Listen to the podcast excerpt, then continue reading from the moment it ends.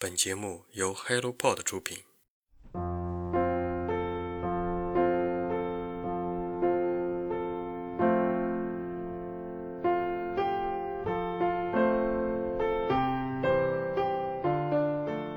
大家好，我是香菇，又来和大家分享新书了。这期介绍的新书和之前的有些与众不同，只要看看书的腰封就知道了。上面有一段充满趣味的介绍，一部爆笑吐槽乱成一锅粥的战国史。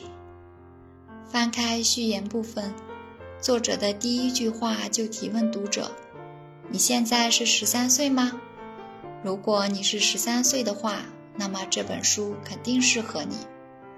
如果你不是十三岁也没有关系，实际上这本书适合各个年龄段来阅读。”这是一本有关日本战国史的科普书，作者是日本人气写星房野十典。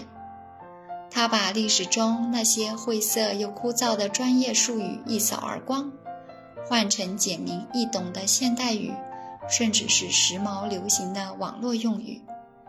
就算你只有十三岁，或者是一个对历史不感兴趣的人，也会被他强烈的个人风格所感染。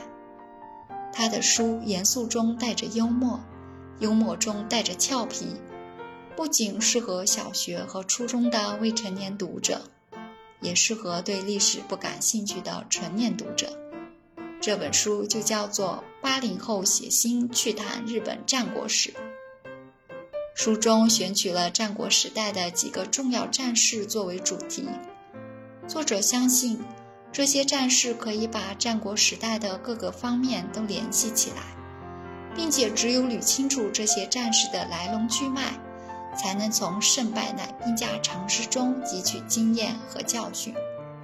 这也是本书的核心观点，就是说世间不存在永恒的赢家，失败也是宝贵的财富。这些战士可以发人深省，这些道理在生活中一样适用。喜欢日本动漫的读者对织田信长、丰臣秀吉、德川家康这些名字都不会感到陌生吧？没错，这些大名鼎鼎的将军和武士，在这本书中都会悉数登场，包括围绕在他们身上发生的各种战争，比如三方原之战、本能寺之变、关原之战等等。除此之外，本书还配有丰富的漫画和插图，若把它当做一本漫画书阅读，也未尝不可。每章的小标题也非常搞怪，像战国大叔之间的纠葛、战国头号大傻瓜所引发的战国头号大逆袭等等。书中穿插了许多搞笑的人物对话和场景描写。虽然战国时代对读者来说太过遥远，但是这些都拉近了读者和那个时代的距离。相信读完本书的读者都会情不自禁地笑出声来。原来历史可以是这么有趣。那么战国时代具体是指啥呢？作者在书中讲到，战国时代就是把时间倒退四五百年。当时的日本正处于内战不休的状态，简而言之，就是装备有刀枪与甲胄的武士们打得你死我活的时代。这个定义和战国时代的取名还挺贴切的。有人的地方就有江湖，瓜葛和纠纷在所难免。历史上把应人之乱和民印政变作为战国时代的序幕。随着幕府和守护大名之间的不断混战，守护大和国众各等势力都想要自立门户，为争夺和扩大各自的领地展开争斗，最终打破了原有的身份秩序和等级，导致一个全新的统治阶级出现。这种统治阶级独立于幕府统治的体系之外，均以军事力量为基础，被称作战国大名。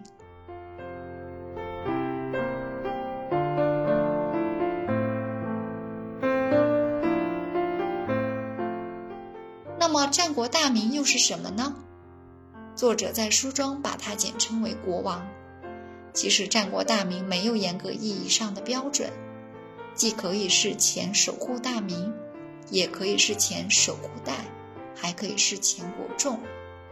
这三个词的意思在书中做了清晰简明的介绍，在这里就不赘述了。读者熟知的织田信长和德川家康就属于其中。一五七五年，发生了一场改变战国时代作战方式的战争，史称长筱之战。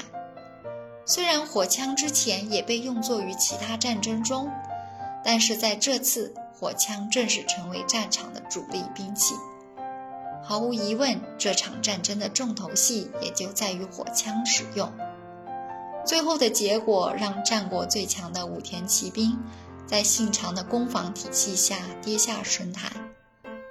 历史上至今对信长发明的火枪三段机神话尚存疑问。不过，作者指出，虽然不否认火枪的重要作用。